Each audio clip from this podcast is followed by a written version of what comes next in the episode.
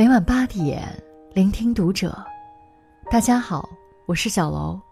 今天小楼要跟大家分享的文章来自作者张牧野。女大学生每月索要四千五百元生活费，父母最大的悲哀是养不出感恩的孩子。关注读者新媒体，一起成为更好的读者。前两天。一个大一女生的困惑和委屈上了微博热搜，起因是她向母亲索要每月四千五百元生活费，遭到母亲拒绝。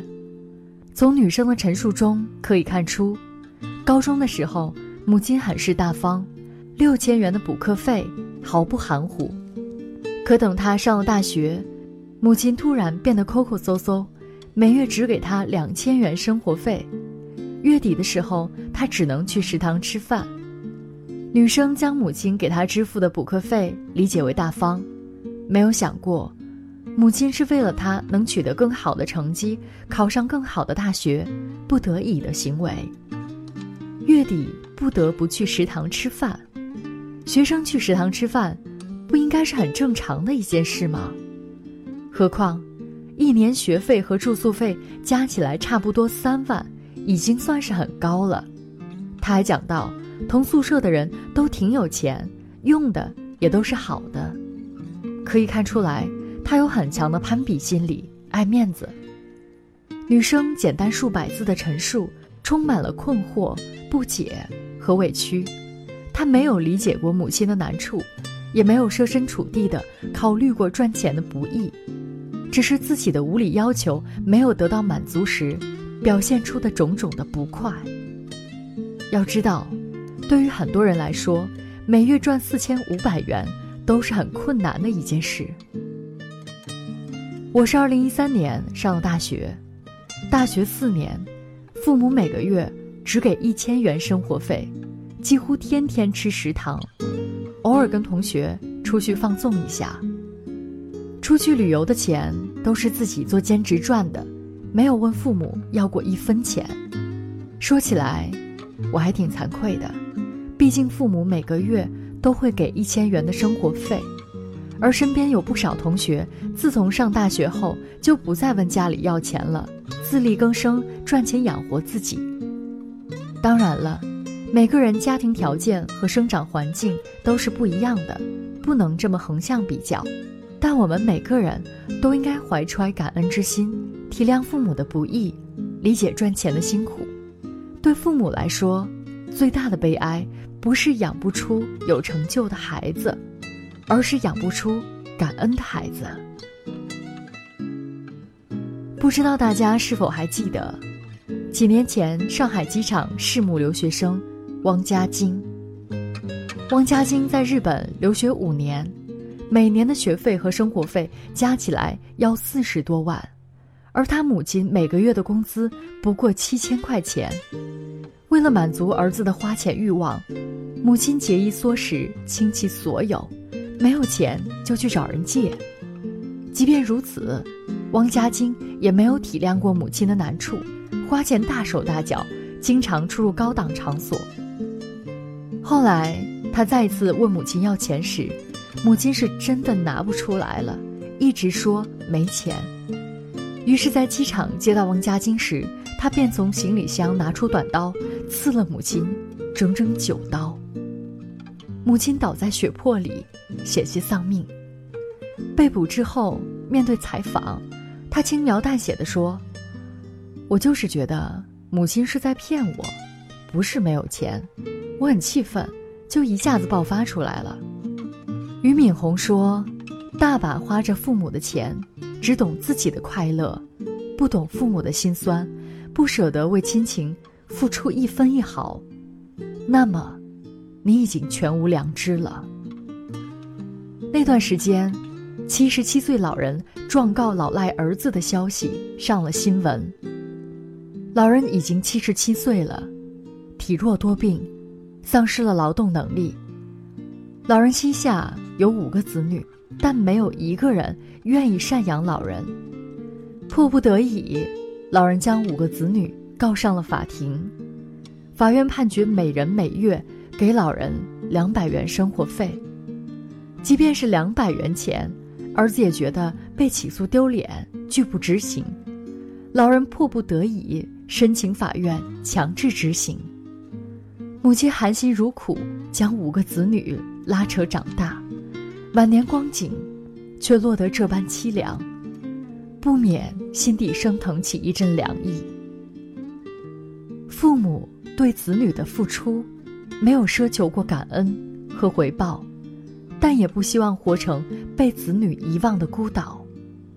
节目《少年说》中，李仁智感恩送外卖的母亲，引发网友。集体泪奔。李仁智的母亲是个外卖员，起早贪黑，走街串巷，受人冷眼。十二岁的李仁智看在眼里，疼在心里。李仁智并没有因为母亲是外卖员，心生自卑，反而站上表白台，大方介绍母亲的工作，大胆向母亲表白。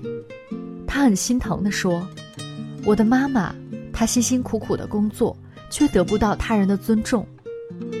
即便如此，他并没有因此而怨恨这些人，而是选择用感恩来传达更多的善意。我希望大家都能给像我妈妈一样的人多一些善意，因为当你打开门的那一瞬间，看见的也有可能是我爸爸捧在手里的小公主。你在这个社会起着非常大的作用。很多人就是会需要有些人扮演这些角色，为他们服务。那个为人服务的人是你，我觉得你很伟大。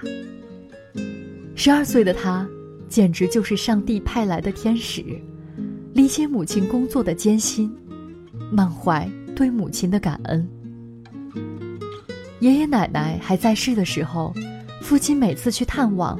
都会买他们喜欢吃的水果，陪他们坐上很长时间。在爷爷奶奶面前，父亲从来没有粗声粗气的说过一句话，一句也没有。爷爷去世以后，父亲去的就更勤快了。父亲会挑选一个天气好的日子，去给奶奶洗头、洗脚、修剪指甲。